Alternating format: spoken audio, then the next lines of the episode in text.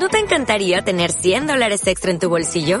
Haz que un experto bilingüe de TurboTax declare tus impuestos para el 31 de marzo y obtén 100 dólares de vuelta al instante. Porque no importa cuáles hayan sido tus logros del año pasado, TurboTax hace que cuenten. Obtén 100 dólares de vuelta y tus impuestos con 100% de precisión. Solo con Intuit TurboTax. Debes declarar para el 31 de marzo. Crédito solo aplicable al costo de la presentación federal con TurboTax Full Service. Oferta sujeta a cambios o cancelación en cualquier momento. Estás escuchando el episodio 26 de Craftivity con Laura Algarra. Oye, pero esto es quincenal o semanal. Yo quiero que sea quincenal. Y yo semanal. Pero ya, pero yo soy el técnico de sonido y yo soy el filtro. Tú eres el filtro. ¿Pero nos Yo- toca episodio juntos hoy? Mm, No, no, todavía no. Ah, bueno, pues entonces nada, empezamos.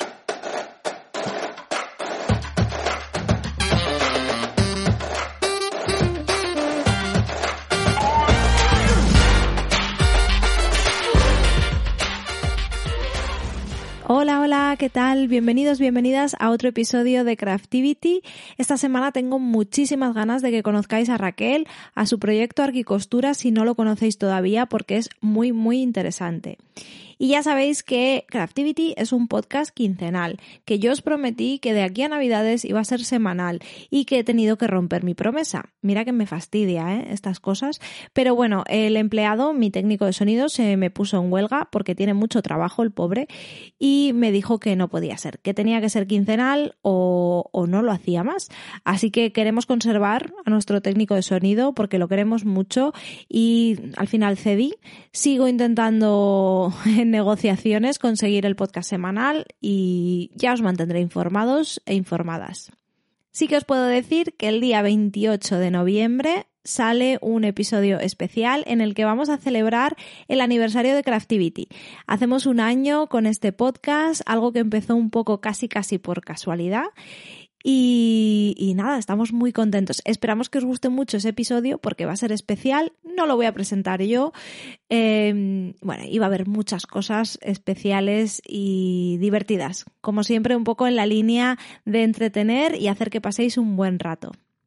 Y antes de pasar a la entrevista de hoy, como siempre, vamos a escuchar el audio que nos ha enviado una de nuestras oyentes para la sección Craftivity Somos Todos. Sí, esa sección que yo me inventé para cederos un espacio dentro del podcast porque me parece súper importante que vosotros y vosotras que estáis al otro lado participéis.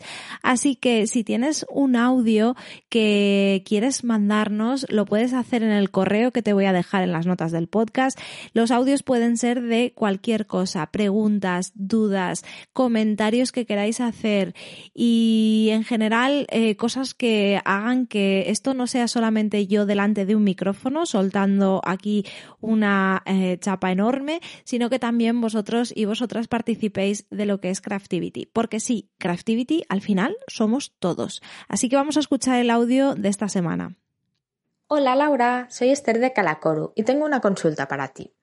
Estaba pensando en que si es eh, importante plantearse cuando, cuando una se teje jerseys o se cose jerseys, es necesario pla plantearse todas las dudas existenciales que como cuando te vas a comprar una prenda. Es decir, yo cuando pues voy a una tienda, primero me planteo realmente me hace falta ese jersey, ese pantalón o lo que sea. Y por otro lado me planteo pues quién está detrás de esa marca, cómo ha sido elaborado, con qué materiales, tal. Esto, cuando tú te tejes o te coses una prenda, hay que planteárselo también. Tengo que pensar ese material, mmm, qué tipo de material es, es sintético, es orgánico. Eh, tengo que pensar quién lo ha elaborado, la marca que lo ha creado, tal. O como es handmade ya todo vale, es de azúcar. Da igual que tenga 10 jerseys del, de la temporada pasada que ya ni me acuerdo lo que me tejí. ¿Cómo es eso? ¿Qué opinas tú al respecto? Ya me dices. Gracias. Bueno, Esther, muchas gracias por tu mensaje. Eh, me ha encantado lo de cómo es handmade, es todo de azúcar. Eh, esa frase es como para enmarcarla. Eh, yo creo que me lo estás preguntando y sabes lo que te voy a decir, porque en esto suelo ser bastante clara y bastante transparente en mi opinión. Sí, hay que planteárselo. Pensar nunca está de más. Así como línea general, ¿no? En la vida hay que pensar las cosas.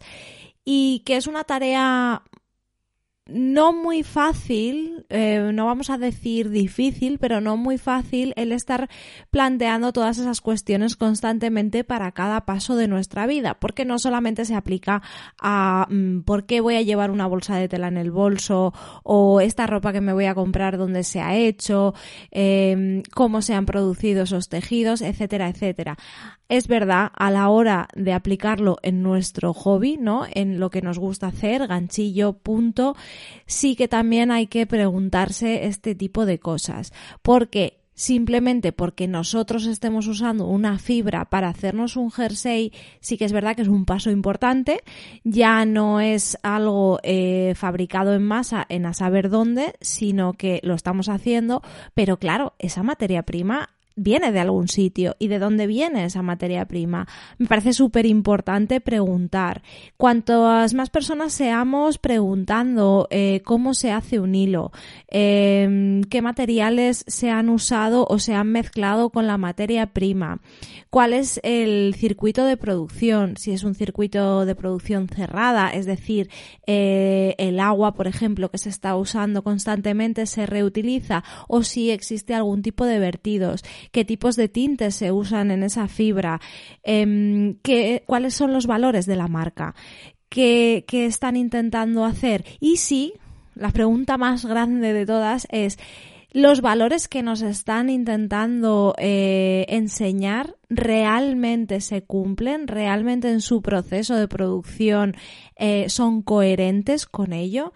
Al final, cuanto más preguntemos en todos los ámbitos de nuestra vida, más respuestas vamos a tener y sobre todo vamos a empezar a enseñar o a mostrar que tenemos un interés real por saber qué es lo que estamos usando y eh, exactamente de dónde viene.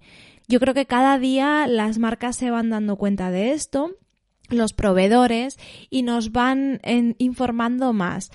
Pero tenemos que ser también críticos, mirar todo con una mirada muy crítica y sobre todo buscar eso que es tan difícil de mantener incluso en nosotros mismos y en nuestra vida, que es la coherencia.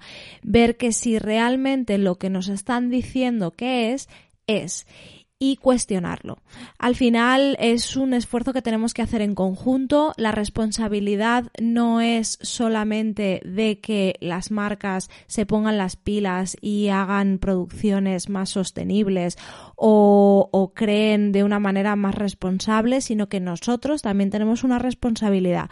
Que eso no se nos olvide. La responsabilidad de, como tú dices, pensar eh, y simplemente ser más críticos tanto en nuestro pensamiento, en nuestras acciones y pedir un poco más de transparencia en de dónde vienen esas cosas que estamos usando en general ya sea para tejer, ya sea en nuestra vida. No sé si te contesto con esto, no sé si es lo que querías oír. Me parece una pregunta súper interesante y eh, simplemente como nota final añadir que aunque es muy importante preguntarse todo, el saber, el conocer de dónde viene todo lo que estamos usando, tampoco nos podemos volver locos, porque es muy, muy difícil eh, el elegir algo que sea 100% eh, positivo, con un impacto positivo, o que sea lo más sostenible posible, o que sea lo más consciente y responsable. Así que ir haciendo preguntas es bueno ir preguntando o obteniendo respuestas y compartiendo esas respuestas, eh, explicándoselo a otras personas también es bueno, pero todo con, con un poco de relax, con calma y caminando todos juntos hacia esos modelos más transparentes en los que tanto productores como consumidores estemos informados de todos los pasos que se dan para llegar a ese, a ese material. Bueno, Esther, gracias. Gracias por la pregunta. Y nada, al resto de la gente animaros, animaros a, contarnos vuestras preguntas, dudas, pensamientos. Esto es un espacio libre para que podamos entre todos charlar e interactuar. Y ahora ya sí, vamos con el episodio de hoy. Estoy deseando que conozcáis a Raquel y a su proyecto Arquicostura. Si queréis, podéis echar un vistazo en su Instagram mientras estamos escuchando la entrevista. Es arroba arquicostura y os va a alucinar todo lo que es capaz de hacer Raquel y su equipo. Espero que lo disfrutéis muchísimo.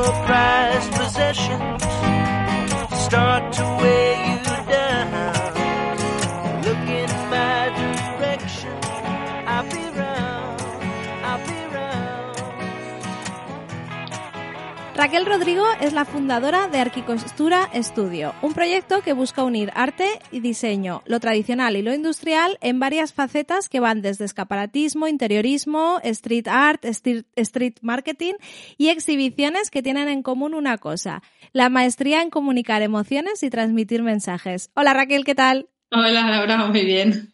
Ya veo que has estudiado muy bien. Todo. Ni, yo lo hubiese dicho también, ¿eh? la verdad. Está bien. Pues he tenido mogollón de dificultad de decir cómo defino yo así para empezar qué es lo que hace Raquel, porque no es fácil de definir en cuatro palabras. Sí, sí, no, la verdad es que vamos, ni, ni tan mal. Genial. Veo que se transmite bien, no sé dónde ha sacado, pero vamos que se, se llega, llega, ¿no? Sí, sí. Bueno, Raquel, eh, normalmente lo que hago es preguntaros que ubiquéis a la gente que nos está escuchando, mm, dónde pueden encontraros y qué es vuestro proyecto, cuál es vuestro trabajo. Así que adelante.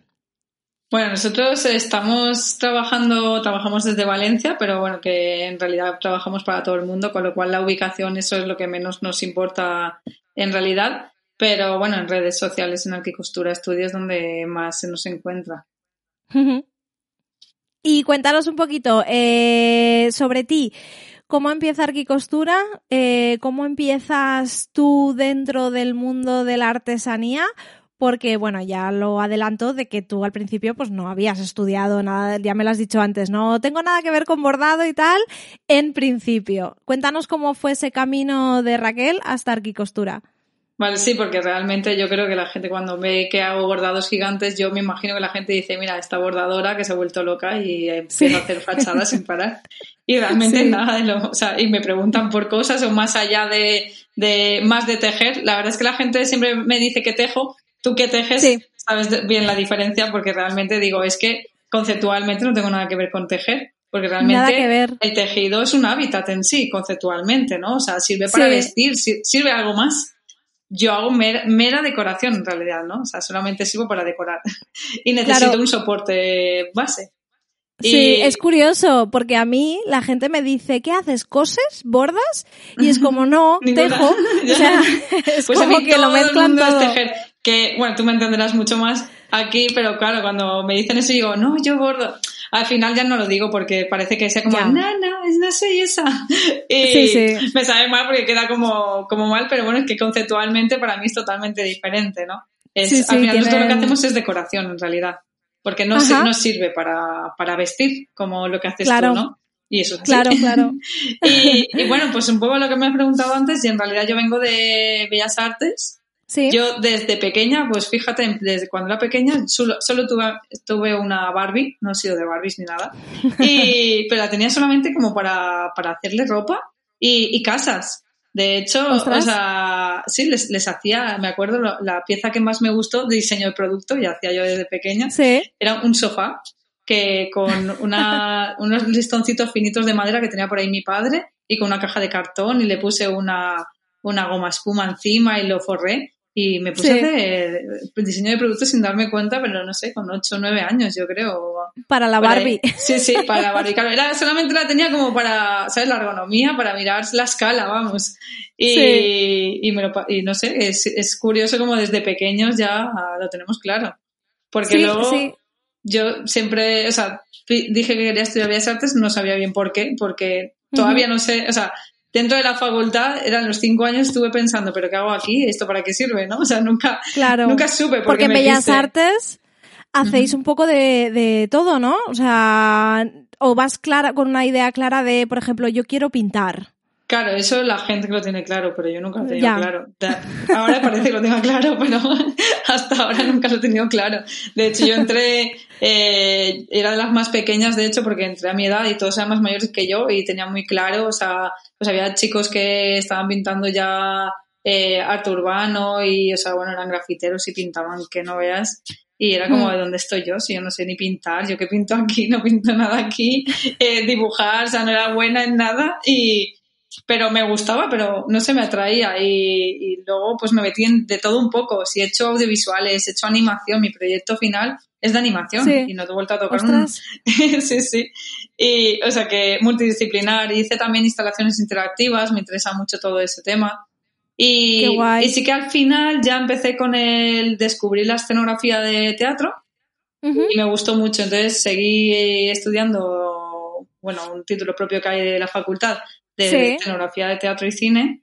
Y, y, nada, me encantó. Y ahí fue cuando me fui a Madrid y, y me metí a estudiar eh, un módulo de interiorismo comercial y escaparatismo, porque realmente siempre había querido ser escaparatista porque me parecía que era una manera de trabajar en la calle ganando dinero. Claro. Claro. Como te lleva todo. Y ahora mismo trabajo en la calle sin tener. Bueno, sí, soy escaparatista, en realidad es lo que hacemos ahora mismo, es lo mismo, ¿no? Entonces, eso me vino súper bien sin darme cuenta porque ahora mismo es lo que estoy haciendo y tengo Claro, que lo cuentas así y es como un camino súper natural, ¿no? De me metí en Bellas Artes, luego hice esto, luego descubrí tal y me llevó a tal.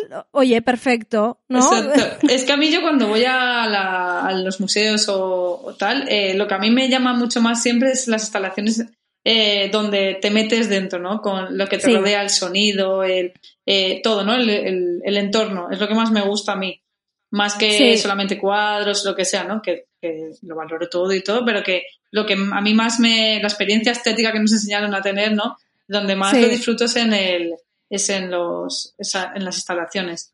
Entonces fue cuando... Una pasada. Mm. Sí, sí, a mí me gusta muchísimo. Entonces fue cuando descubrí que, bueno, eh, cuando acabé Bellas Artes, pues tuve una crisis existencial también de decir, bueno, necesito algo más técnico, ¿no? O sea, es muy práctico, muy tal. Y fue cuando me metí en interiorismo, por tener más esa parte más técnica. Y fue cuando estudié, pues eso, el AutoCAD, el 3D, y fue como te sientes como ya le das a todo un poco más de forma, ¿no? Claro, que además son cosas esenciales. Yo ahora, por ejemplo, eh, con esto que te contaba de los accesorios estos de madera, yo eh, me siento como súper torpe porque yo lo tengo que dibujar en un papel y decirle a David, eh, David, esto es lo que quiero. Y entonces él se pone con el AutoCAD, con el tal, no sé qué, lo empieza a hacer y lo veo y digo, jolín, me faltan, me faltan herramientas de, yo poder hacer esto. Bueno, es, se estudia rápido y ya está. Pero bueno, cada uno tiene su parte, ya está, eso también es así. Claro. Cada uno, sí, sí. ¿Y cómo llegas a, decir, vale, ya hemos estudiado todo esto, hemos estado haciendo escenografía, hemos hecho em, el, título de escaparatismo, interiorismo comercial y de repente eh, llegamos a una fusión con algo como súper artesano? Eh, ¿cómo, ¿Cómo surge? realmente yo me fui a Madrid a estudiar interiorismo y ahí eh, nos montamos un estudio de diseño que hacíamos eh, interiorismo comercial y, escaparatismo. Entonces, en el 2009, eh, ya hace 11 años, sí, em, eh, la revista Nuevo Estilo, te, suena de decoración, sí, organiza un, bueno, un festival de, que es Decoración. Y, y, son instalaciones, son los decoradores así más conocidos, son de la revista Nuevo Estilo y tal, y nosotros nos colamos ahí. Porque, sí, tal cual. Porque hicimos el diseño de TT Café Costura, no sé si te suena, de Madrid, que fue una de las primeras. Mira, ya es de Zaragoza, por cierto. Es una de las primeras que empezaron a hacer cuando se, se empezó a hacer más talleres, o sea, espacios donde se daban talleres de costura. Y bueno, alquilaba por horas eh, máquinas de coser y, daba eh, cursos de, de costura y tal. Entonces yo hice el interiorismo Y, y, entonces, como estaba dentro del, del, Barrio de las Letras, que es donde se organiza este festival, ¿Sí? eh, la, la, chica, bueno, Tete dijo, no, no, yo tengo mis decoradores que hagan ellos la, la intervención en, los, en el escaparate, ¿no? Entonces fue muy interesante porque, bueno, pues como un, como un diseño más de cualquier escaparate, que pues, claro, cualquier proyecto, o sea, era, pues es diferente, ¿no? Cada proyecto. Claro. De materiales, de tal. Y este, pues como era costura, pues uh -huh. se me ocurrió que, que, que, se respirara desde fuera lo que ocurría dentro. Entonces, bueno, recuperé, mi madre de pequeña nos enseñó a mis primos y a mí a bordar punto de cruz. Claro, vamos, a muchos hacía... nos enseñan de pequeños, sí. Y sí, de hecho, bueno, tengo un parchís que está por terminar todavía. pero que para mí eso sí que me parece una locura, ¿sabes? Que ahora me dicen a mí locura de grandes, pero es que es locura en grande, pero de pequeño. Ya. Entonces, eso me parece más locura aún. Y bueno, recuperé eso y entonces pues empezamos a buscar materiales que, que me permitieran hacer una escala mayor. Claro, no íbamos a hacer eso pequeño Claro. para una fachada entera. Y bueno, pues buscando, buscando materiales, eh, quería un, o sea, algo que fuera transparente, que por eso la tela metálica, que, me, que de lejos no se ve y que pareciera que, que lo habíamos bordado la misma fachada. Eso es lo que yo buscaba.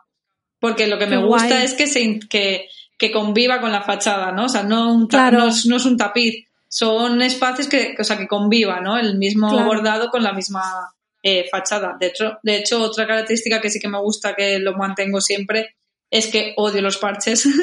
Aquí entre tú y yo. Hay gente que dice, bueno, pues es una flor, solo esto. Yo in- intento hacer una segunda piel al, a toda la fachada y la cubro toda, aunque no esté bordada. Me Sí, parece más sí. bonito. Aunque no Sí. se vea de lejos, pero de cerca es como una segunda piel, la misma tela metálica. Y Sí, sí, bueno, yo creo que en los detalles está todo, ¿no? O sea, hay es gente que mola un montón, sí. que me manda fotos de he estado no sé dónde y he visto esto, esto es tuyo. Y digo, no, es un parche. no, que sí que, esa que sí que, eh, me- Sí. yo creo que es una característica bastante nuestra de, de intentar cuidar eso también, ¿no? Sí, sí, yo ya te digo, eh, en Valencia llevo poquito tiempo, pero siempre que viene alguien a Valencia nos paseamos y siempre les llevo para que vean tus fachadas y es como, esto lo hace una chica que es de aquí de Valencia, tal cual, y les explico todo porque me parece que, que es lo que tú dices, que, que de repente es como... No sé, a- será porque también estoy muy metida en el mundo de la costura, de, de los hilos, de tal, de cual. Me parece que es sacar algo que es muy de interior afuera, ¿no? Es como lo que haces siempre en tu casa o dentro de cuatro paredes, pero de repente es que está por fuera. Y, y a- para mí, por ejemplo, el impacto es que es, es que es muy grande, me, me parece brutal. Por eso cuando conocí tu trabajo y empecé a ver que, vamos, no te quedabas en, en Valencia, o sea, que has estado por todo el mundo y habéis hecho instalaciones, eh, ahora te iré preguntando para que nos cuentes, por todos sitios y, y es casi casi, no sé, no sé decir si único, yo solo te conozco a ti y Arquitecostura, Ujú. me parece que, que tenéis un, lo que tú dices, un sello muy, muy personal y muy único.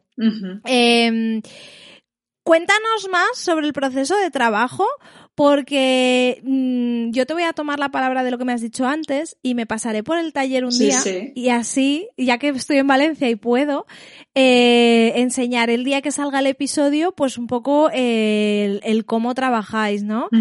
Sí, sí, totalmente Cuéntanos un poco el, el tema mallas, porque a lo mejor habrá gente que, que no lo haya visto o no sepa muy bien de qué va. Cuando alguien viene y te dice, Raquel, eh, quiero que hagamos esto, Desde ese momento que te proponen algo, ¿cómo es ese proceso? Bueno, el proceso es, eh, primero es ver el espacio, sea una fachada, o sea, estamos haciendo mucho interiorismo para hoteles, restaurantes y, bueno, demás. Y, entonces, bueno, es ver el espacio, eh, las medidas y un poco la temática. Hay gente que ya tiene muy claro pero ya- y, o, o que no y es muy libre, ¿no? Entonces, pues me pongo a trabajar, se todo en el ordenador. Eh, esto al final son píxeles, entonces es- eh, tengo que verlo a escala, ¿no? O sea, Claro. eh, me han pedido cosas que es imposible porque era como una cala dentro de un espacio pequeño, por ejemplo, ¿no? Bueno, hemos hecho retratos y todo también. Sí. Pero hay cosas que no, no pueden entrar por el, por el espacio porque al final eh, Claro. son píxeles. Al final lo que nosotros somos son píxeles, ¿no? Y, y un metro Claro. son 53 píxeles, ¿no? Entonces, Claro. bueno, esto ya lo tengo ya muy, muy metido, ¿no? Entonces, pues lo primero que tengo que hacer es mirar en el ordenador porque hay veces que quiero esto, pero primero el ordenador es el que te lo, lo ves todo, ¿no? Y, y nada, bueno, es muy curioso porque lo- como yo lo llevo viviendo meses en el ordenador, cuando lo veo puesto es como, bueno, pues ya está. Y la gente se Ya. queda como, ¡hala! Tal, y pero digo, es que llevo meses viendo en mi ordenador, ¿no? Ya. Pero bueno, forma parte de ese proceso. Y, y nada, entonces, bueno, pues eh, eh, entregamos el, el boceto y tal, y, y si nos dan ok, pues empezamos a abordar y, luego lo colocamos en el sitio. Vale. ¿Lo hacéis por piezas o...? Sí, son piezas de un metro o un metro y medio como mucho, es el, lo, lo máximo, el máximo tamaño que he encontrado. La verdad que ha sido un descubrimiento encontrar un metro y medio, la verdad. Porque, sí, porque bueno, hay veces que, que es exacto ese, ¿no? Que o quieres 1,20 uno- y por ese 20 el metro se te quedaba corto. Bueno. Claro. claro. Eh, ¿La malla que usáis, para qué está diseñada? Muy bien, esa pregunta, porque como dice mucha gente, pues es la de los pollos, es la de Vale. Bayal. Eh, pero bueno, que he ido encontrando mallas más, o sea, según para lo que, para donde trabajamos. Sí. Si es para la calle, está bien, porque además está galvanizada y, y bueno, está bien.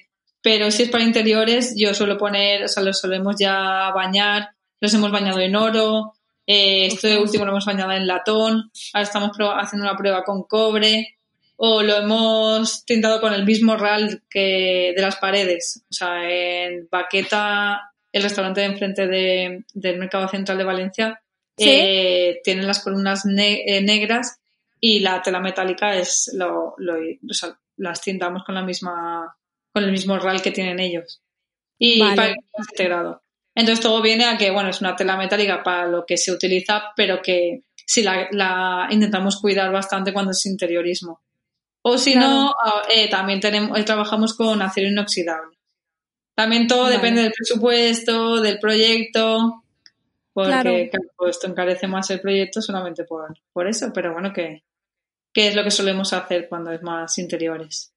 Hmm. Me parece interesante porque, porque es ver algo con otros ojos. O sea, eh, vale, se produce para esto, pero es que tiene es más otro uso industrial, también. pero le estoy dando, sí, algo más Claro, decorativo.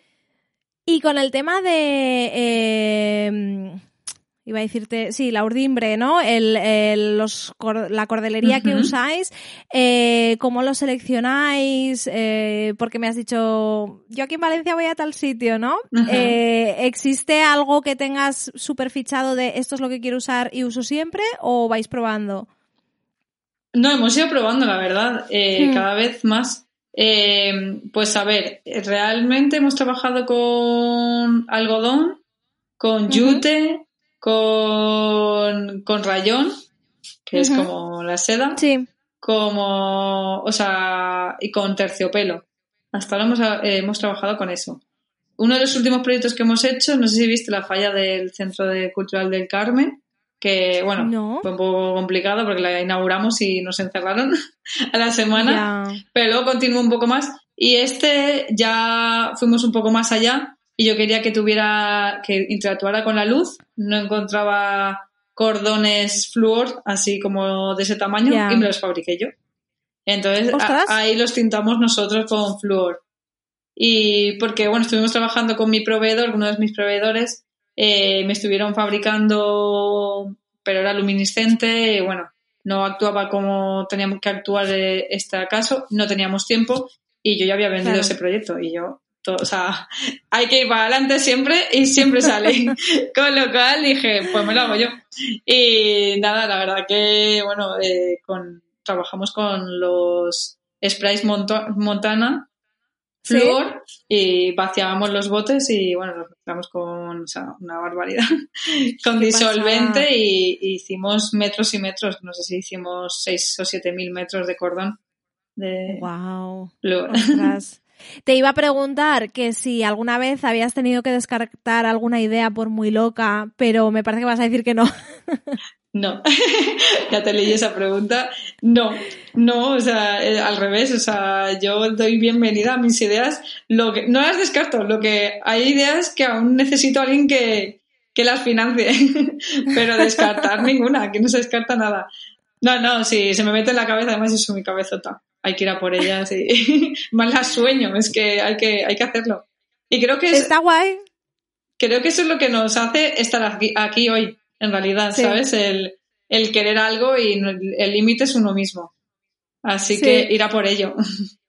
Yo aquí, mira, mis, mis alumnas del curso de diseño de ganchillo dirán, esto no es lo que dice Laura, porque yo siempre les digo, en la fase 1, cuando dibujamos y bocetamos lo que queremos tal, eh, pensar, no le cojáis mucho cariño a las ideas, porque luego cuando las tengamos que hacer realidad, habrá cosas que tendremos que dejar porque eh, el ganchillo es el ganchillo y no, no es igual que costura y no es igual que tal, entonces habrá cosas que nos van a limitar. Entonces yo siempre les digo eso de tampoco os obsesionéis mucho con la idea es esto y esto hay que hacerlo hasta el final. Pero entiendo también que, que, que por otro lado es de, bueno, y si tienes la idea, ¿por qué no vas a poder hacerla? O sea que... Claro, es que a mí me ha traído siempre eso. De hecho, algo que yo no he valorado muchas veces y desde fuera se valora más, ¿no? Cuando somos creativos, no, igual no lo valoramos tanto porque lo, lo hemos hecho, ¿no? Es así. Pero mm. alguna vez sí que me han hecho ver desde fuera que, claro, que, o sea, que, que poder materializar con las manos algo que has pensado, en realidad es, es maravilloso, ¿no? Y que, como somos creativos, pues nos pensamos que es lo normal, pero hay mucha gente que no, que por eso también nos, nos destacamos, ¿no? Eh, y hmm. cuando te das cuenta es muy bonito ver que realmente, pues eso, las ideas empiezan aquí, pero materializarlo es, es precioso, ¿no? Sí, sí, y también hay que ser súper constante porque es eso de, supongo que tú te habrás encontrado con proyectos tipo lo que nos acabas de, de contar de eh, cómo hago yo esto, si yo lo tenía planeado de esta manera y ahora no tal, y al final tienes que ser cabezona, ¿no? claro, yo, yo vendí un proyecto en el que había luz, en el que yo quería desde hacía mucho tiempo bordar con luz. Y bordar con luz, eh, o es muy, muy caro si encuentro una fibra o algo que no descartamos mm. todavía, eh, pero en este momento no era este presupuesto ni nada. Y entonces pues se me ocurrió bordar con flúor para que, que actuara con la luz negra y se iluminaran las partes. Y, y, eso, o sea, el tiempo a veces premia porque es para allá.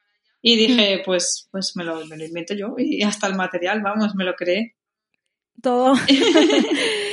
bueno, y cuéntanos sobre tu equipo, porque no lo haces tú todo sola, tú tienes un equipo. Eh, ¿Quiénes lo forman? Y es fácil encontrar a alguien que, te siga las ideas. pues la verdad es que tengo un equipo muy bueno que, bueno, una de las que me están conmigo desde hace ya tres o cuatro años ya es Inma, que vamos a, a, darle el momento de Inma. Claro que Para mí, por ejemplo, es que esto es muy importante, ¿sabes? Porque con el tiempo también nos damos cuenta, nos hacemos mayores igual, igual valoramos muchas más cosas o algo, no sé.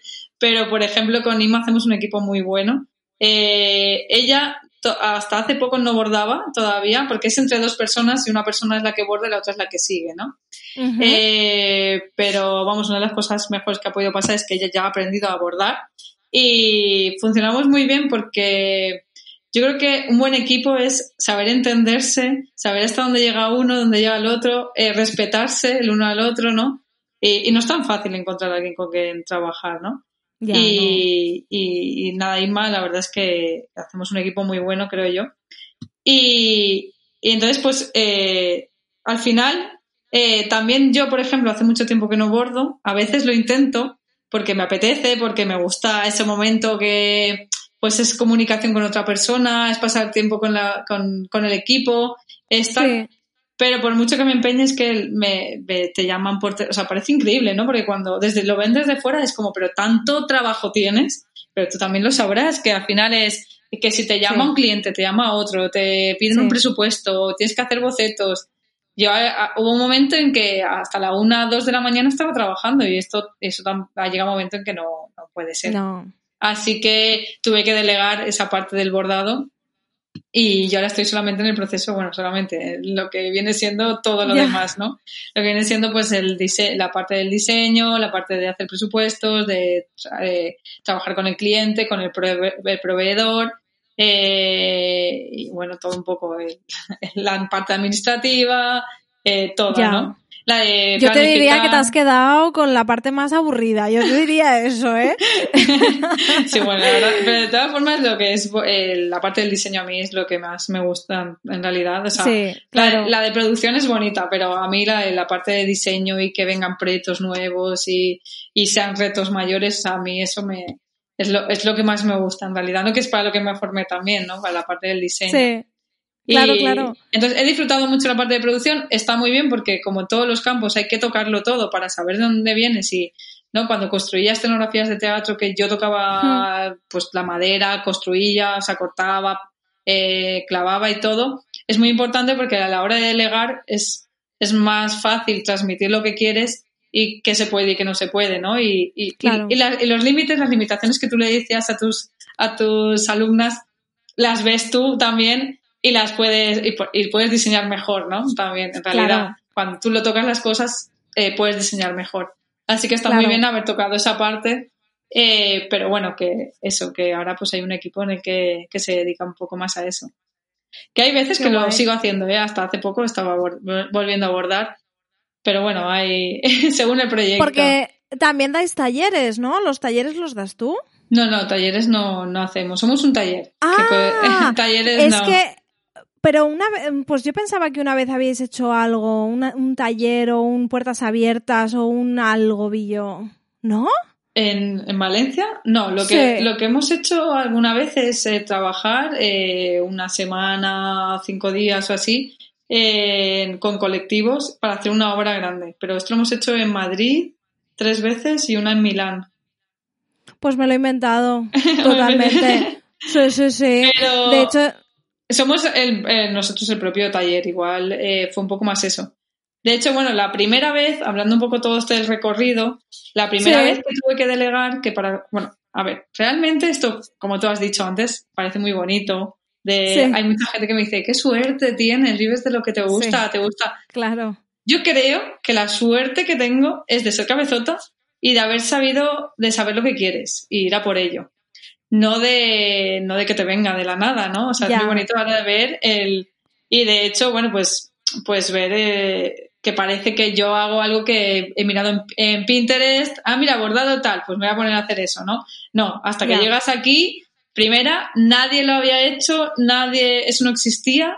Y, y de hecho, en el 2009 fue la primera vez que yo lo hice. Y me gustó mucho el proyecto y yo continué haciendo. Bueno, te estoy contando un poco todo esto, no sé si te va. Sí, sí, sí, me está encantando, me está encantando. Tú sigue, sigue, yo te no, paro. viene un poco por el- dónde viene todo, ¿no? El, eh, realmente para mí, como has, has dicho tú al principio, eh, una de las cosas más importantes para mí es emocionar, ¿no? En mis obras, Sí. haga lo que haga siempre, Sí. ¿no? En- eh, la emoción es lo, o sea, lo mejor que te puede pasar, ¿no? Que, que, que crees una emoción en el, en el espectador. Sí, Entonces, para mí, el, eh, cuando hice la primera pieza, en el 2009, que fue una pieza así mediana, pequeña, eh, cuando inauguramos, eh, pasó una chica, siempre lo cuento, pero es que para mí me llegó mucho, delante de la obra y que iba con una amiga suya y se quedó media hora delante y su amiga decía, pero vámonos ya. Decía, es que me acabo de enamorar. A mí eso me enamoró mucho más. qué guay, es que es de lo mejor que pueden decir de Claro. algo que has hecho tú. Entonces, claro, yo estaba adelante, entonces era como, yo quiero seguir haciendo esto, yo quiero seguir emocionando, ¿no? Y, y enamorando. Y, y entonces, bueno, pues, eh, claro, punto de cruz, que donde me presentaba, donde, cómo te mueves, ¿no? O sea, que es lo primero que todo el mundo se pregunta cuando tienes una idea. Claro, Porque la idea puedes tenerlas, puede ser buenas o malas, pero sí, eso no es venderlo, ¿no? Eso no es No, seguir no. haciendo eso. Entonces, pues me presenté a concursos de pintura, que no ganaba para nada, claro. o sea, se me devolvían que eso no es pintura. Entonces, fue cuando empecé a hacer eh, retratos de un metro veinte por ochenta, fue el primero que hice. Y, y claro, pues igual que, ven- que iba, venía. Pues yo, Ya. yo cabecita hice dos y nada. y en 2013 me volví a Valencia y pues eh, tenía que empezar de cero porque, bueno, de cero como dicen nunca empiezas, pero como que en otra ciudad nueva y tal, que mis clientes estaban en, en Madrid cuando hacíamos escenografías de teatro y tal. Entonces me tuve que reinventar y, y me presenté a Intramurs, al, Sí. al Festival de Arte Urbano, y fue cuando hice la fachada de Lope de Vega, que todo el mundo conoce. Sí, Y, y si no, pues todavía está ahí. sí, Eh, sí. nada, lleva pues eso, siete años ya. Y, y, y nada, pues ahí sí que la lié porque en verdad es como la mejor valla publicitaria que podría tener porque está en el centro, centro de Valencia, donde pasan eh, todas las semanas, o pasaban, porque ahora mismo está un poco más complicado, todos los turistas, o sea, cuando Sí. los cruceros y tal. Entonces se hizo viral yo creo que con eso porque de repente estaba en el mundo. Y Claro, empezaban a hacerme entrevistas, a llamarme de sitios que yo flipaba porque... Y en ese momento yo bordaba con mi padre, o sea, empecé a hacer cosas que me pedían pequeñas y bordaba con mi padre. O sea, la verdad es que gracias a mis padres he podido también realizar esto porque al principio no cobraba nadie y mis padres Ya. me apoyaron muchísimo y menos mal porque a los pobres los tenía fritos horas y horas de bordado. Y empezamos, empezamos así. Yo estaba en casa de mis padres porque no, o sea, porque aposté por trabajar con, en esto y no buscarme un trabajo ni nada porque yo aposté por que esto llegaría a algún sitio. Y menos mal, no me equivoqué, porque si no, ahora mismo no sé qué estaría haciendo yo de mí. Bueno, hubieras encontrado otra cosa y estarías haciendo otra cosa y, y a lo mejor dirías, bueno, pues yo lo intenté, ¿no? Por lo menos eh, lo diste todo y es que justo lo estábamos hablando antes de que le diéramos a grabar, que yo te decía, claro, eh, yo tengo un trabajo de 9 a 5 y luego ya me pego las horas que haga falta, que tampoco es fácil porque yo no tengo tiempo libre. O sea, yo llego a casa y me pongo a hacer cosas y son fines de semana y estoy trabajando y de 5 a 10 sigo trabajando, ¿sabes? Pero da tanto miedo ese paso de, eh, venga, va, sí, lo ha puesto todo, ¿no? Yo, mm, ole tú, porque es que al final hay Esa que echarle narices. Esa es la suerte que digo yo que, que siempre he tenido, ¿no? De que lo he tenido claro y, y soy cabezota, te he dicho, y dije, pues hay que ir a por esto. Eso y tener unos padres que te pueden dar una casa eh, cuando Claro. vuelves a casa y, y que puedes empezar de, o sea, desde abajo con ellos, ¿no? O sea, la verdad. Y estuve Mm. tres años así, que hacía cosas, cosas pequeñas para aquí y para allá, y, pero no, no llega, o sea, todavía no podía vivir de eso, tres años. Claro, O sea, hay que tener claro. paciencia también. Y Mucha, vida mucha. social, ni, ni, ni de pareja, ni de nada, ¿sabes? O sea, eh, nada, o sea, me encerré con mi trabajo y, y haciendo, haciendo, haciendo, y yo sabía que algún día, no sé, soy bastante que, que hay que ir a por ello y se, y se llega, ¿no?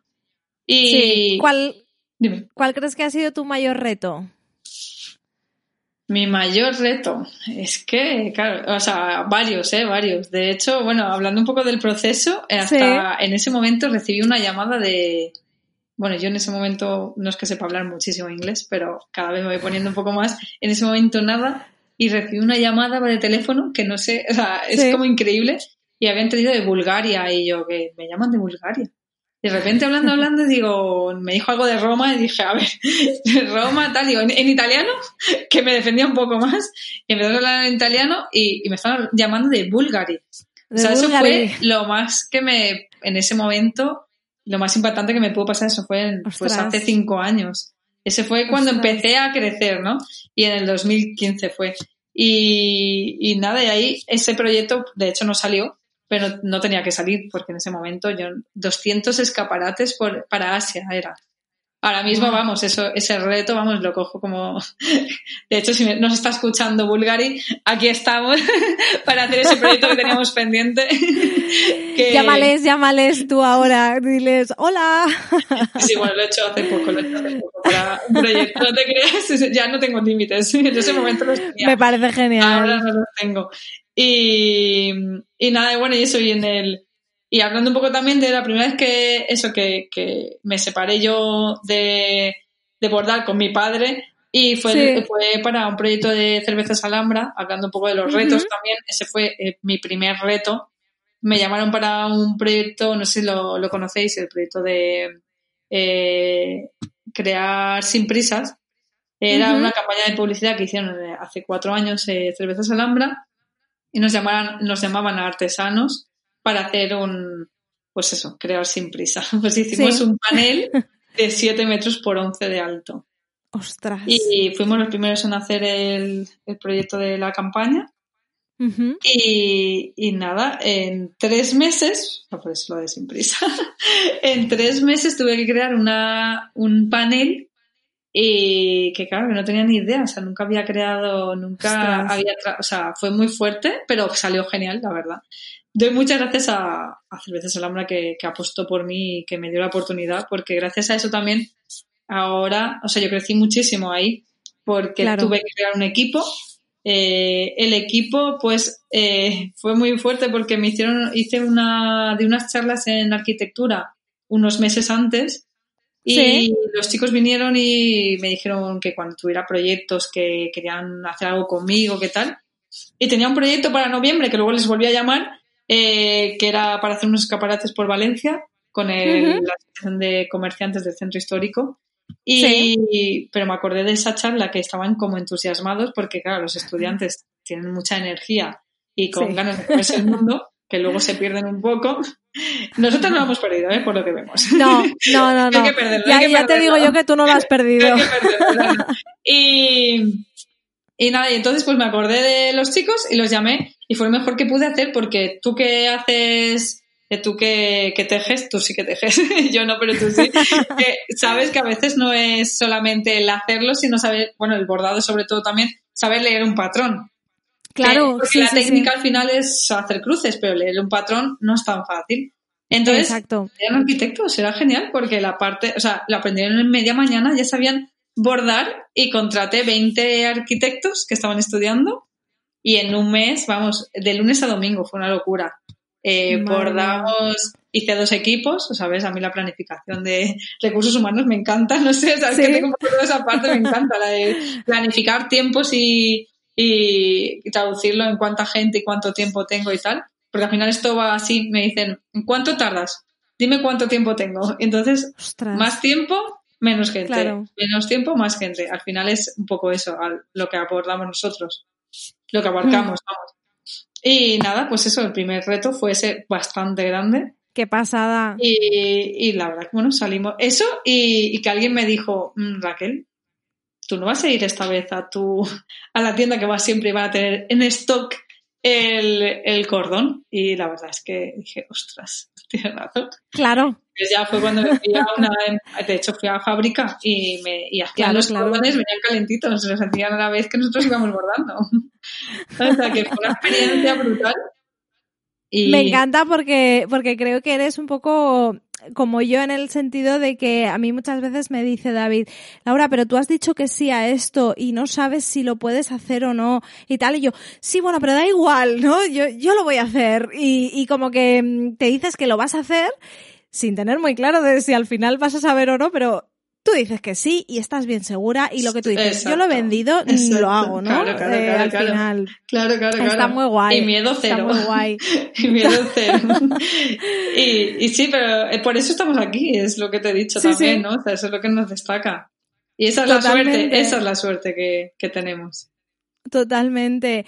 Eh, te voy a preguntar por la pregunta obligatoria desde marzo y es que mm, cómo te ha afectado toda esta movida, eh, el tema coronavirus, confinamiento, etcétera. ¿Habéis podido continuar con proyectos? ¿Se os han caído? Mm, cuéntanos tus dramas. Me encanta esta pregunta. Porque el arquicostura nunca paró, pero Raquel mm, se apagó. o sea, realmente fue. O sea, eh, me dediqué a dibujar, que hacía tiempo que no dibujaba, a cocinar, a hacer deporte, creo que como la mayoría, ¿no? A estudiar inglés. Pero de repente creí que se acababa el mundo y que, claro, que si no podía salir, eh, sí que es verdad que sí que dos proyectos que teníamos así medio grandes sí que nos han podido hacer, porque uno era para hacer cinco, o sea, era escaparates para replay eh, en cinco ciudades europeas, que era una pasada porque era Londres, París, Ámsterdam, eh, Barcelona y, no sé cuál me dejó, pero bueno, Milán. Bueno, Y era como cinco ciudades punteras, estar Ya. ahí y, y- y el movimiento, que es lo que más nos gusta, ¿no? Eh, ese proyecto, claro, era escaparatismo, se cerraron, lo primero que cerraron fueron las tiendas, las calles, todo, y, Claro. encima, pues, mo- el movimiento en, eh, por Europa, ¿no? Entonces, ese proyecto como que fuera. Y claro, ya pensando en eso, pues, y festivales de arte urbano, que es lo que más eh, hacíamos en verano también. El año pasado estuvimos en uno en Rusia y otro en Almetiersk y otro en Suiza. Y en Londres, bueno, en, en Stockton-on-Tees, en Inglaterra. Entonces era lo que más funciona también en verano, en nuestro caso. Y claro, pues todo eso no. Entonces yo pensé, pues ahora qué vamos a hacer, pues es que si, si todo lo cierran. Y, y luego estamos haciendo mucho, pues eso, eh, restauración, eh, y tal, es lo que es claro. Eh, la decoración de dentro. Entonces, y también, pues lo que hemos dicho, nosotros somos decoración. Entonces entiendo que es, lo que más eh, se Ser, claro, recortarán antes de eso que, de otras cosas. Claro, entonces yo mm. misma, o sea, al final yo soy consciente que esto es energía y atracción, ¿vale? O sea, yo soy muy consciente. Eh, si yo estoy, aparecen cosas, si no estoy, no.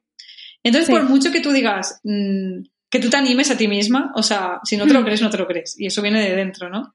Entonces, yo no me lo creía. Así que, de hecho, yo más bien creía que, no, que se había acabado el mundo. Entonces, me apagué. Aún así, eh, un proyecto que teníamos para Filadelfia, que ahora mismo estamos en Filadelfia, en un, es, un, es interesante porque es como que aparecen eh, seis instalaciones urbanas eh, por espacios abandonados en Filadelfia. Y creo que es como un mes y todavía están, están las instalaciones. Ese es lo que hicimos en el confinamiento, de hecho.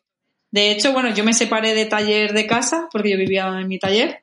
Por fin me separé y nos confinaron y me tuve que llevar el taller a casa y bordar yo con, con, otra parte del equipo que, que, venían a bordar conmigo.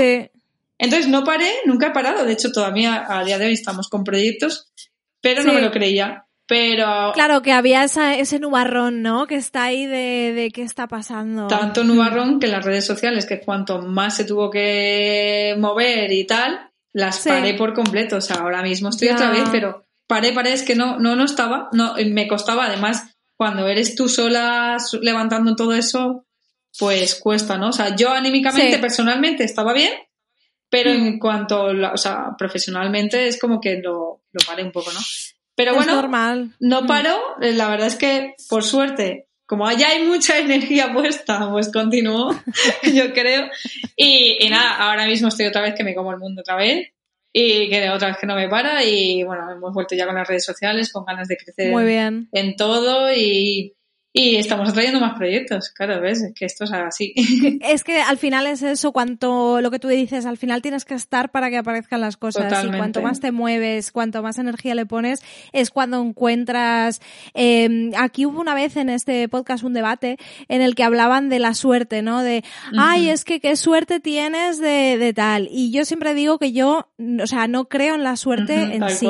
Al final es, es un trabajo constante y, y lo que yo he dicho, por ejemplo, de yo tengo mi trabajo de 9 a 5, em, hay gente que no estaría dispuesta a sacrificar su tiempo de ocio para seguir con un proyecto. Yo, como creo mi proyecto, pues aquí estoy, grabo podcast, hago esto, hago lo otro, sábados, domingos, etcétera, etcétera. Entonces, al final es moverte y, encontrar, eh, ver la oportunidad. Yo creo que es ves la oportunidad o la oportunidad te ve a ti y ahí hay conexión, ¿no? De, de hacerlo. Es que lo del tema de la suerte es algo que lo tenemos sí, sí, sí, sí. Te lo he dicho yo también a ti. Eh, el libro de la buena suerte, no sé si lo conoces, a mí me encanta ese libro. No. Pues es muy es muy cortito y muy fácil de leer y habla un poco de eso, ¿no? De, de que la suerte no, no, se encuentra, se busca, ¿no? Y se, y se trabaja, se trabaja la suerte, ¿no? Sí. Y me encantó, sí, sí, y es tal cual. Mm. De hecho, cuando mm. no pasan cosas, más que mirar qué pasa alrededor, o sea, afuera, me miro más a mí. Porque es que no te lo crees o, algo, o sea, vale que también ahora mismo no, no, se cumple tanto porque sí que es verdad que vivimos en un momento que no es tan fácil, pero bueno, aún así se están moviendo cosas. Eh, sí que es verdad que son proyectos más pequeños, son más de aquí, más, bueno, estamos haciendo uno para Londres aún así, pero que bueno, son más, un proyecto más pequeño. Eh, estoy ajustando más presupuestos porque entiendo que, bueno, cuando yo empecé, empecé regalando, ya aquí estoy. Entonces ahora pues hay que volver un poco a ajustar presupuestos y pues bueno, pues tirar un poco de, no parar de hacer ahora, ¿no? Claro, sí, sí, sí. Y está... Em, con redes sociales, ¿qué, ¿qué tal te llevas? Esto lo, se lo pregunto a todo el mundo, porque de hecho el podcast ya te he contado antes que empezó un poco por el eh, intentar enseñar todo lo que hay detrás de las cosas bonitas que enseñamos en redes, ¿no? eh, y yo creo que ya después, este episodio creo que será el 24 o 25, no sé cuál es, eh, ya creo que ya como que ya hemos estado demostrando que, que no es de repente, puff, una idea bonita, una cosa bonita. Pero es muy difícil también llevar redes sociales. Eh, tú has dicho durante el confinamiento, lo paré. A mí a veces me pasa, y eso que yo soy de las que siempre estoy ahí dando la brasa, eh, que a veces anímicamente como no te encuentres, es que tampoco te apetece enseñar qué has tejido o qué has hecho o qué tal. ¿Cómo lo llevas tú? ¿Cómo te lo organizas? Vale, pues a ver, redes sociales somos conscientes de que son súper importantes. Súper, sí. Pero como que es más fácil, fíjate que siendo escaparatista, al final es marketing y es venta para otro.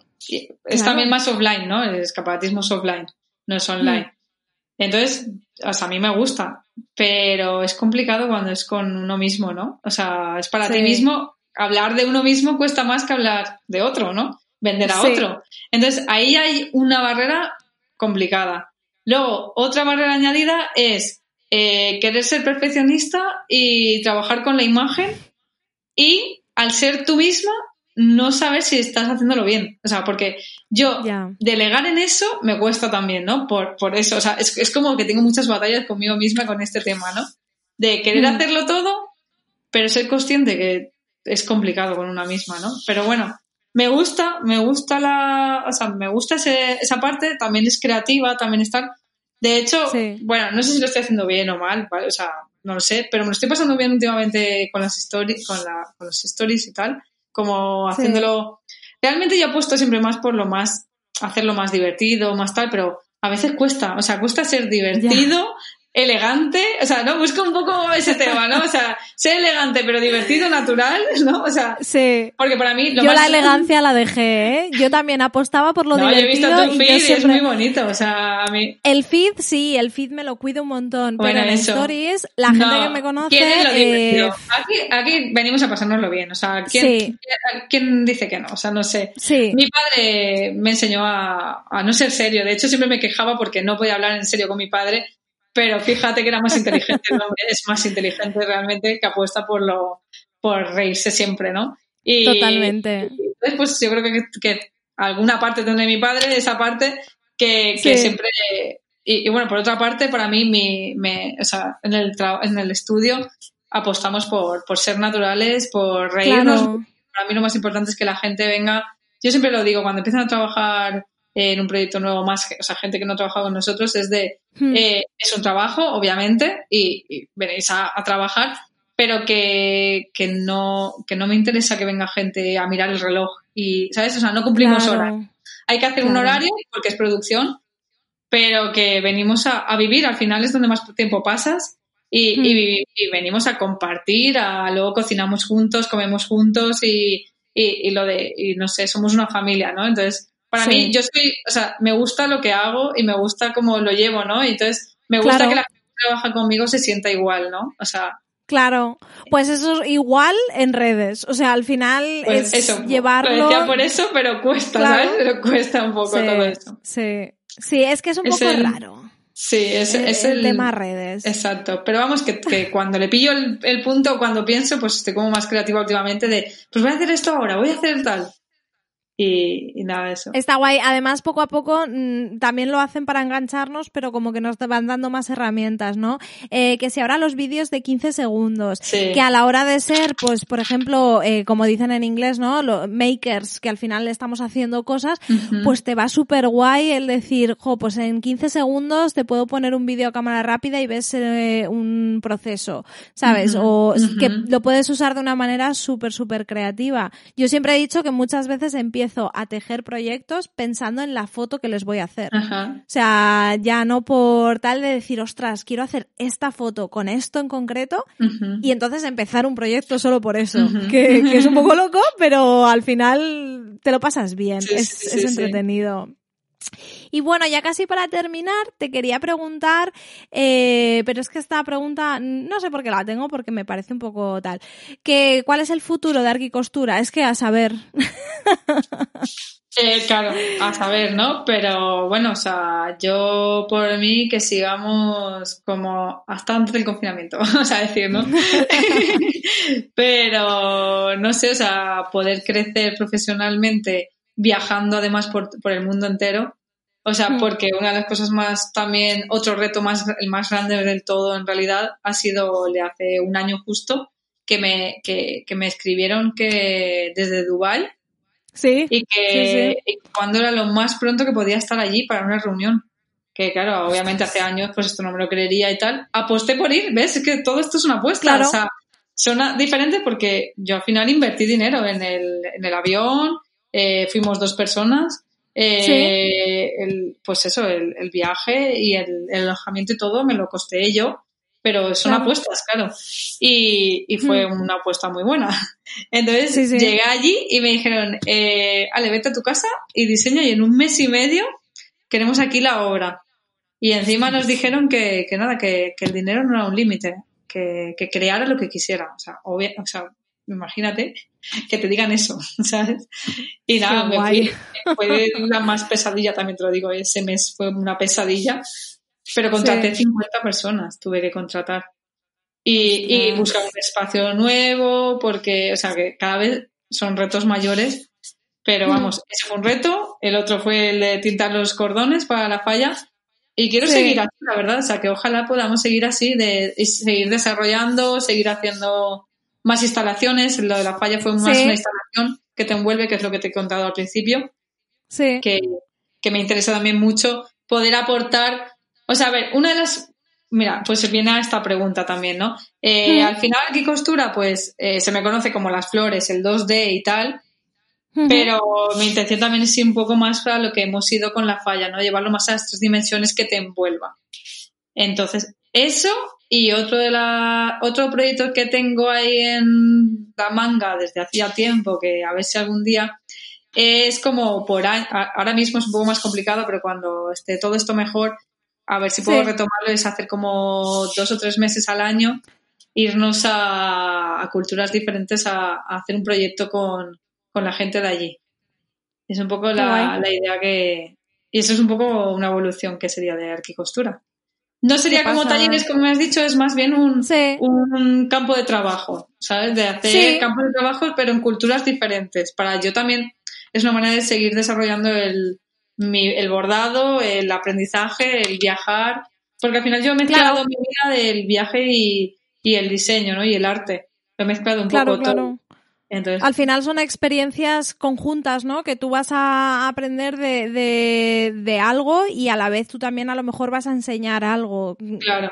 No es un taller o un esto como así. No, no, pero es más trabajar en conjunto con otra Exacto. cultura y que sigue que el punto de cruz es, internacional, también un poco por eso. De hecho, bueno, una de las experiencias también más bonitas fue que fui a dar un, un curso de artesanía, eh, bueno, artesanía no, de artesanos de Cabo Verde, para más, más dirigido a la venta, ¿no? Al, al, a la exposición de producto. Y fue muy bonito porque al final es una mezcla, aprendes muchísimo y creces muchísimo. Sí. Es que es un mundo, ¿eh? O sea, además eh, empiezas por una cosa y puedes hacer un montón de cosas. De, yo te veo de, de, decir, uy, ahora me apetece hacer esto, ¿lo puedo aplicar y Arquicostura puede hacerlo? Pues sí, ¿no? claro, exacto, tal cual, tal cual. A ver, sí que es verdad que no, que no es tan fácil ahora abandonar el lenguaje del bordado, porque al final es por lo que se me conoce y por lo que me llaman, ¿no? Tú me has llamado por eso. Entonces tengo que hablar de bordado, ¿no? Pero puedo hablar de muchas más cosas, pues esto es igual. Claro. De hecho, mira, una de las cosas que tuve una crisis existencial en el confinamiento fue que, que claro, que, que yo hago bordado de punto de cruz y, y Raquel hace, o sea, arquicostura es eso, pero Raquel es muchas más cosas, ¿no? Que estoy abandonando para hacer eso. Me convencí a mí misma de, bueno, pues es una rama es, es, la empresa que tiene Raquel Rodrigo, que va bien, es creativa, es, es arte y, y, me lo paso muy bien. Pues no la puedo abandonar. Pero como Raquel Rodrigo, pues cuando tenga la oportunidad, pues puedo seguir haciendo cosas. O mezclar, como dice esto, ¿no? Pues una instalación con luz. pues vamos a meter el punto de cruz porque hay que meterlo. Claro. Pero, pero me, me, me lo llevo a mi terreno. Es que te, te superentiendo porque a mí me pasa de, de, bueno, pues evidentemente lo que más hago es ganchillo, pero por otro lado, pues también me gusta, pues sin tener ningún tipo de formación, el mundo de la farándula, ¿no? Pues aquí estoy haciéndome una radio, yo me monto mi programa de radio y, y tan tranquila.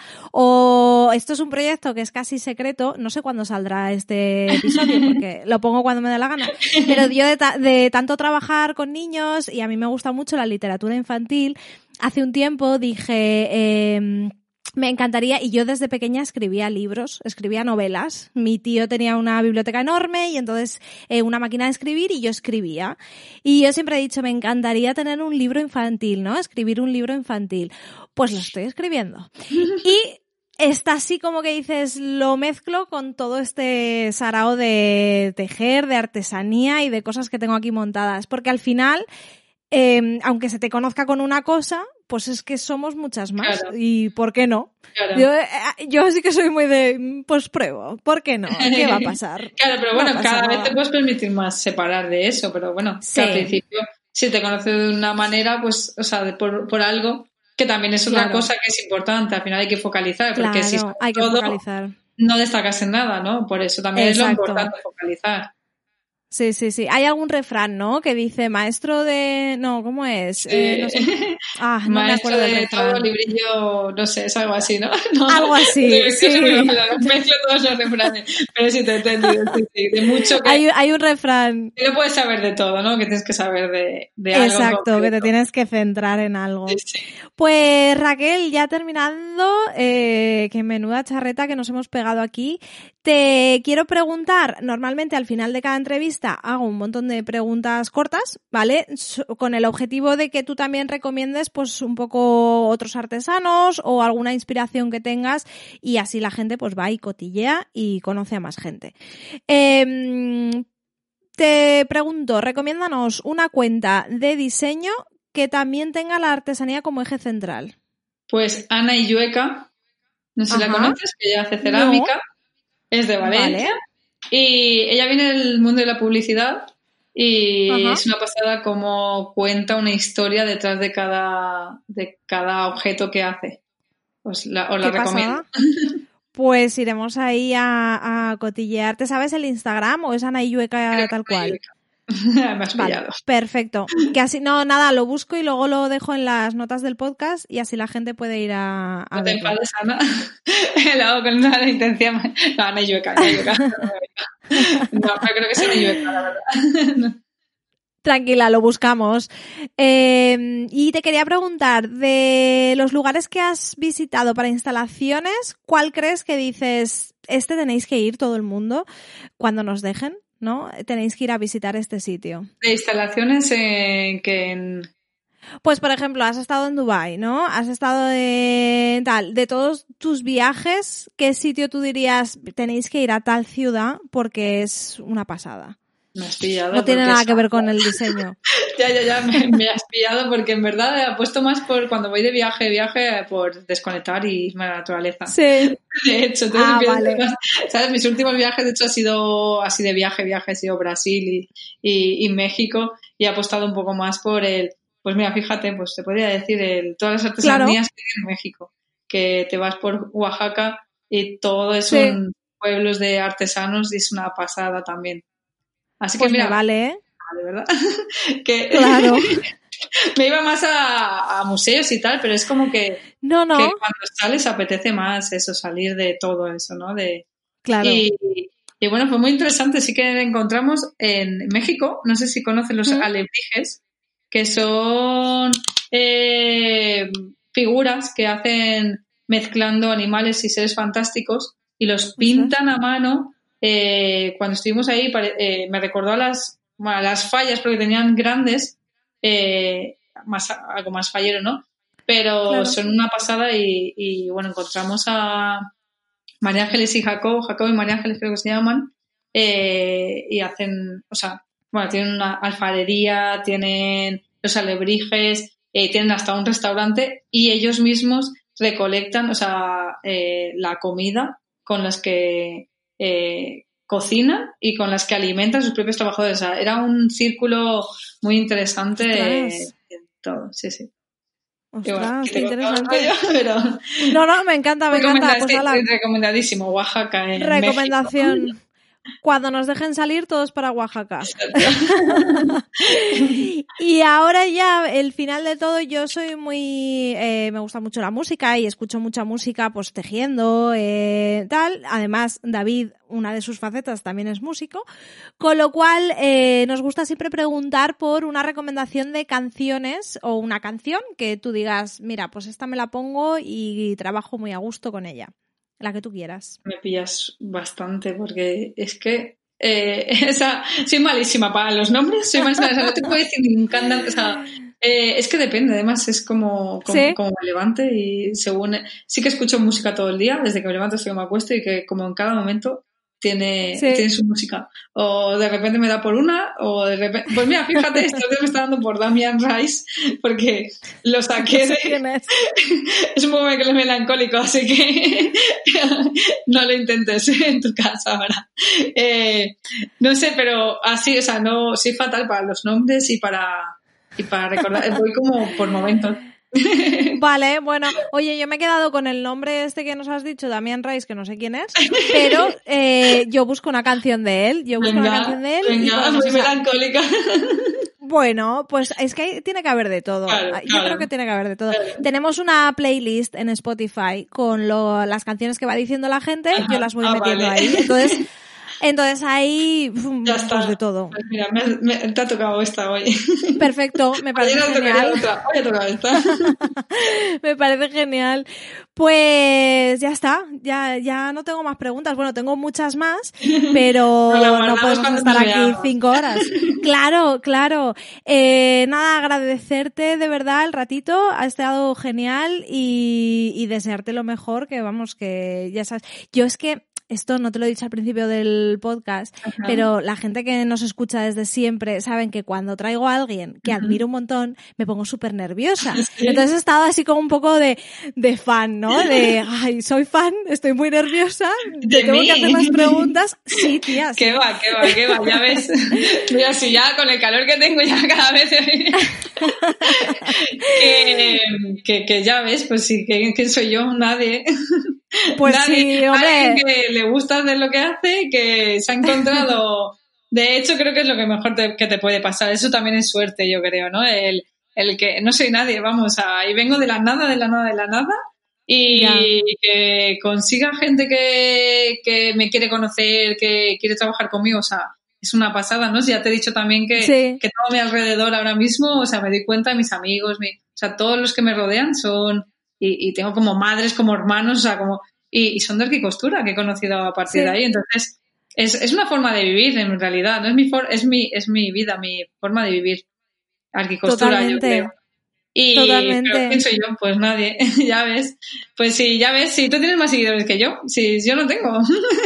Ay, hija, yo siempre, a Instagram ahora mismo, no sé cómo se hace, pero eh, cuando, cuando alguien me dice eso, yo digo, me pongo a lo Lola Flores. ¿Tú te acuerdas de ese vídeo de Lola Flores que dice, si toda España me diera una peseta, si todos los seguidores me dieran una peseta, los seguidores no tienen nada que ver.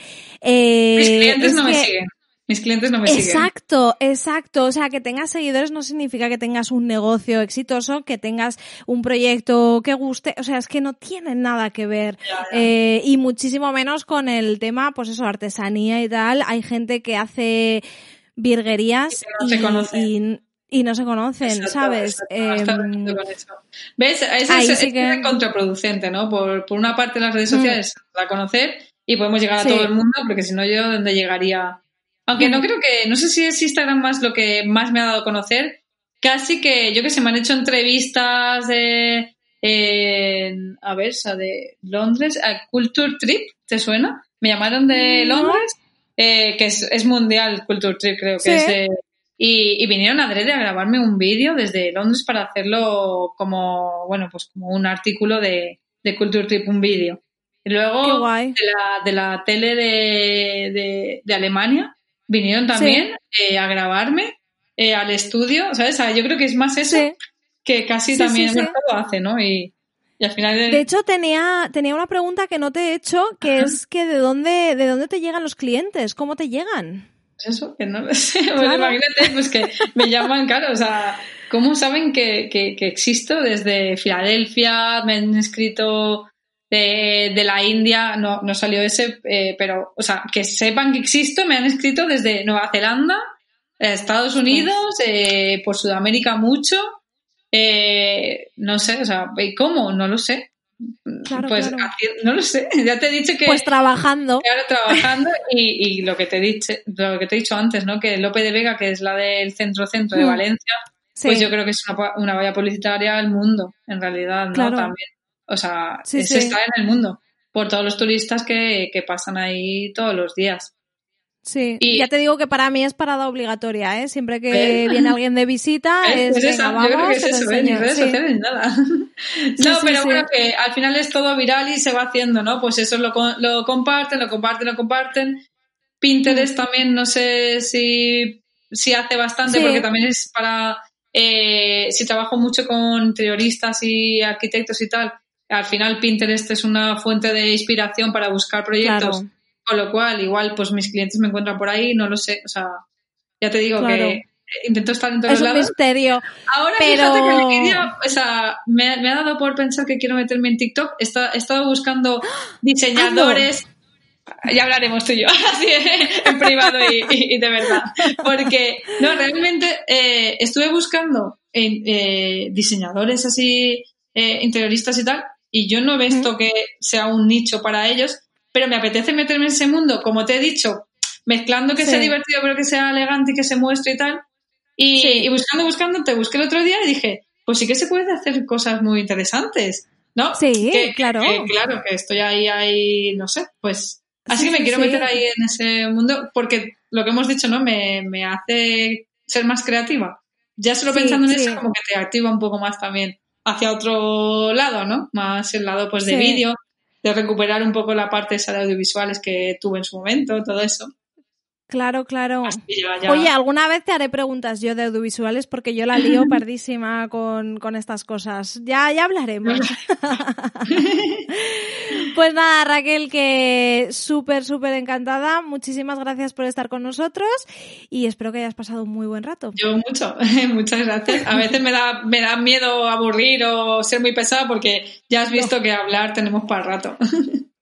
Hombre, podemos hacer segunda parte. sí, sí, la primera vez que hice una entrevista, aparte era de. Mm, mm", no, o sea, no sabía dónde meterme, encima era un vídeo. Era como, o sea, toda la vergüenza era como, ¿y qué haces? Y yo miraba y decía, ¿flores? ¿Qué, qué hago yo? Pues no sé. Pero ahora, después de cinco, seis años después de eso, hay muchas historias que contar, muchas historias. Ya te digo. Y muy interesantes, y muy interesantes. Y espero que continúe. Bueno, un besito, Raquel. Un un placer. Chao. Chao.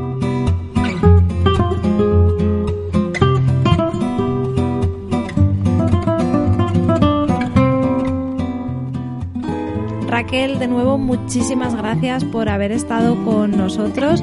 Ha sido un placer escucharte hablar de arquicostura, de todo lo que has conseguido durante estos años y la verdad es que ha sido una ventana abierta a un proyecto del cual yo llevo enamorada mucho tiempo. Muchas gracias. Eh, no he podido ir al taller todavía, pero te llamaré, te llamaré y un día de estos tocaré a tu puerta porque además es que estoy al ladito. Y a ti que estás al otro lado, simplemente, como siempre, darte las gracias por habernos escuchado, gracias por escuchar Craftivity y compartirlo con personas que crees que le va a interesar. Ya sabéis, eh, la manera de ayudar es eh, dándole a me gusta en la plataforma en la que sea que lo estás escuchando. Si es en iVoox, tienes el corazoncito, si es en iTunes, tienes las estrellitas, déjanos comentarios, eh, comparte en redes sociales y cuéntaselo a todo el mundo para que más y más gente se acerque a Craftivity y a los proyectos que descubrimos en cada episodio. Muchas gracias por estar ahí. Nos vemos en 15 días.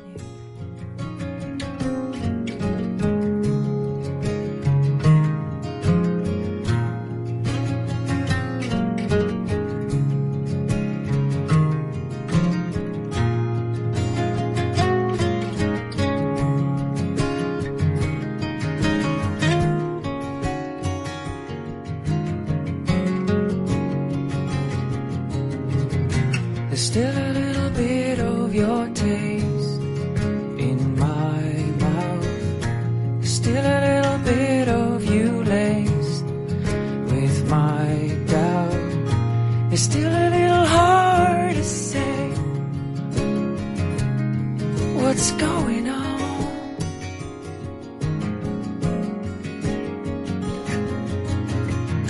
There's still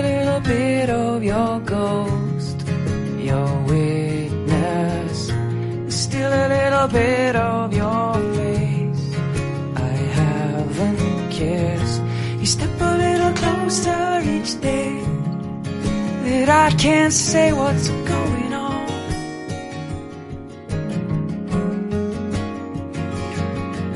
Stones taught me to fly love. It taught me to lie. Life, it taught me to die. So it's not hard to fall when you flow like a cannon.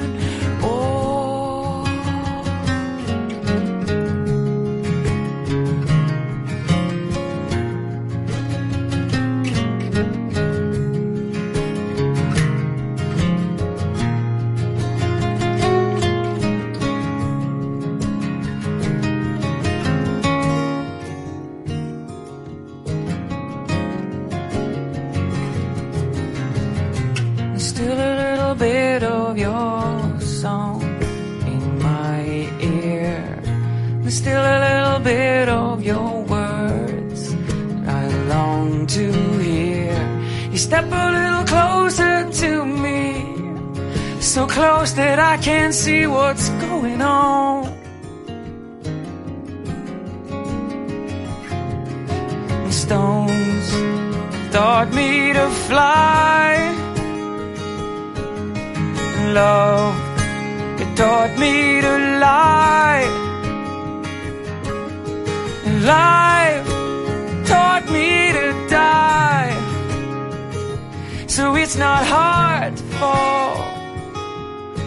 you float like a cannon. Stones taught me to fly. Love taught me to cry. So come on, courage, teach me to be shy. Cause it's not hard to fall. And I don't wanna scare her. It's not hard to fall.